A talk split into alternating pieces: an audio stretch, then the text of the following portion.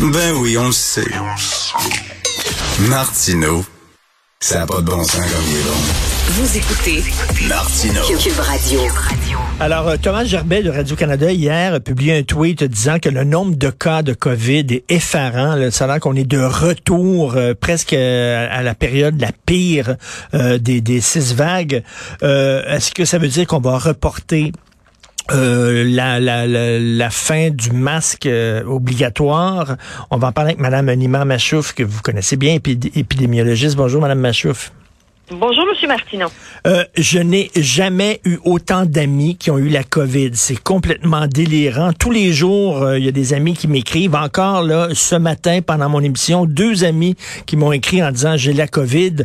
Euh, heureusement, les symptômes n'ont pas l'air graves. C'est deux, trois jours qu'ils sont malades, mais, mais c'est vrai qu'il est très contagieux, hein, le nouveau variant. Ou- Oui, apparemment, celui qui est en, circulation est très, très contagieux.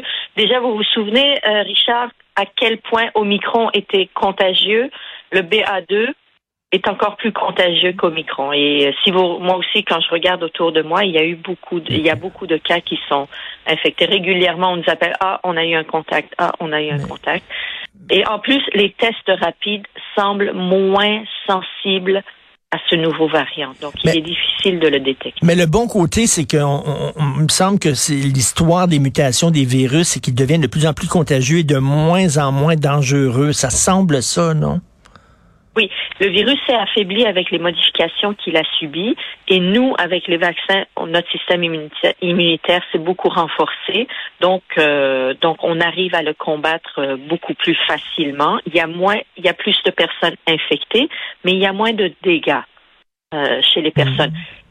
A- C'est pas que les dégâts ont disparu. Il y a encore des gens qui décèdent à, à chaque jour de la COVID et il y a des gens qui sont hospitalisés. Il y a des gens qui sont gravement malades. Moi, j'ai des amis qui ont au lit une semaine, pas capables de sortir du lit.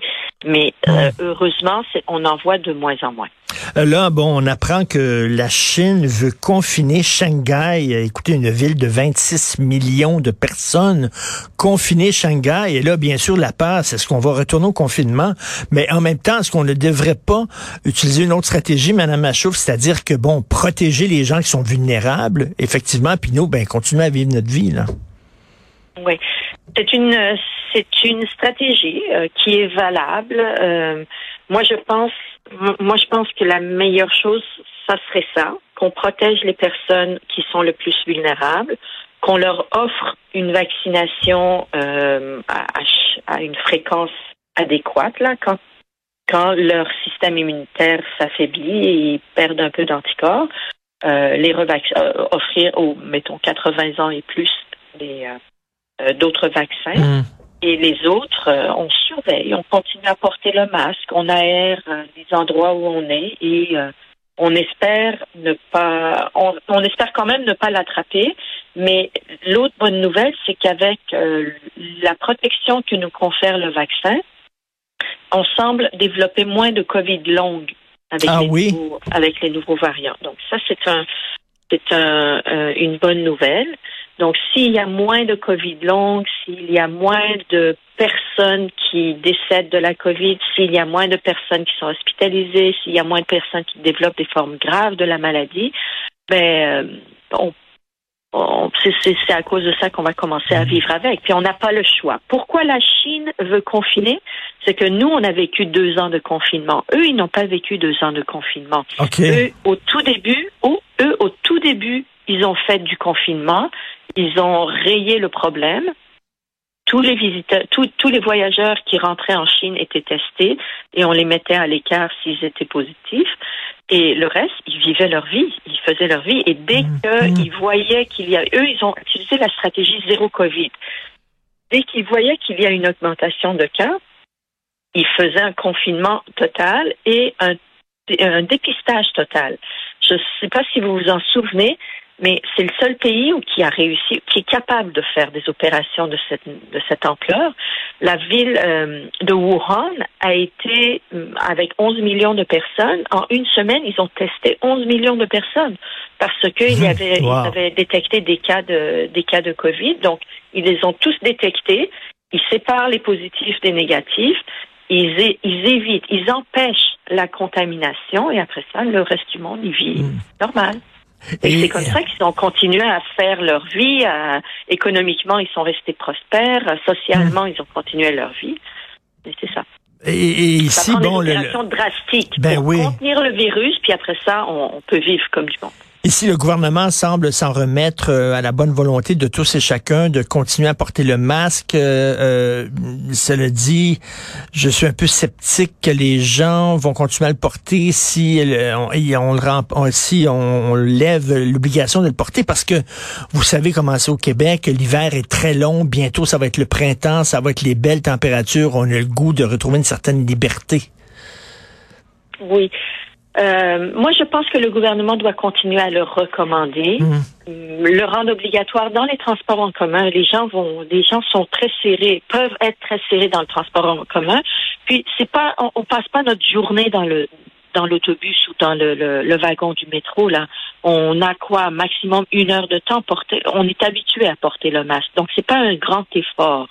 C'est pas un effort considérable.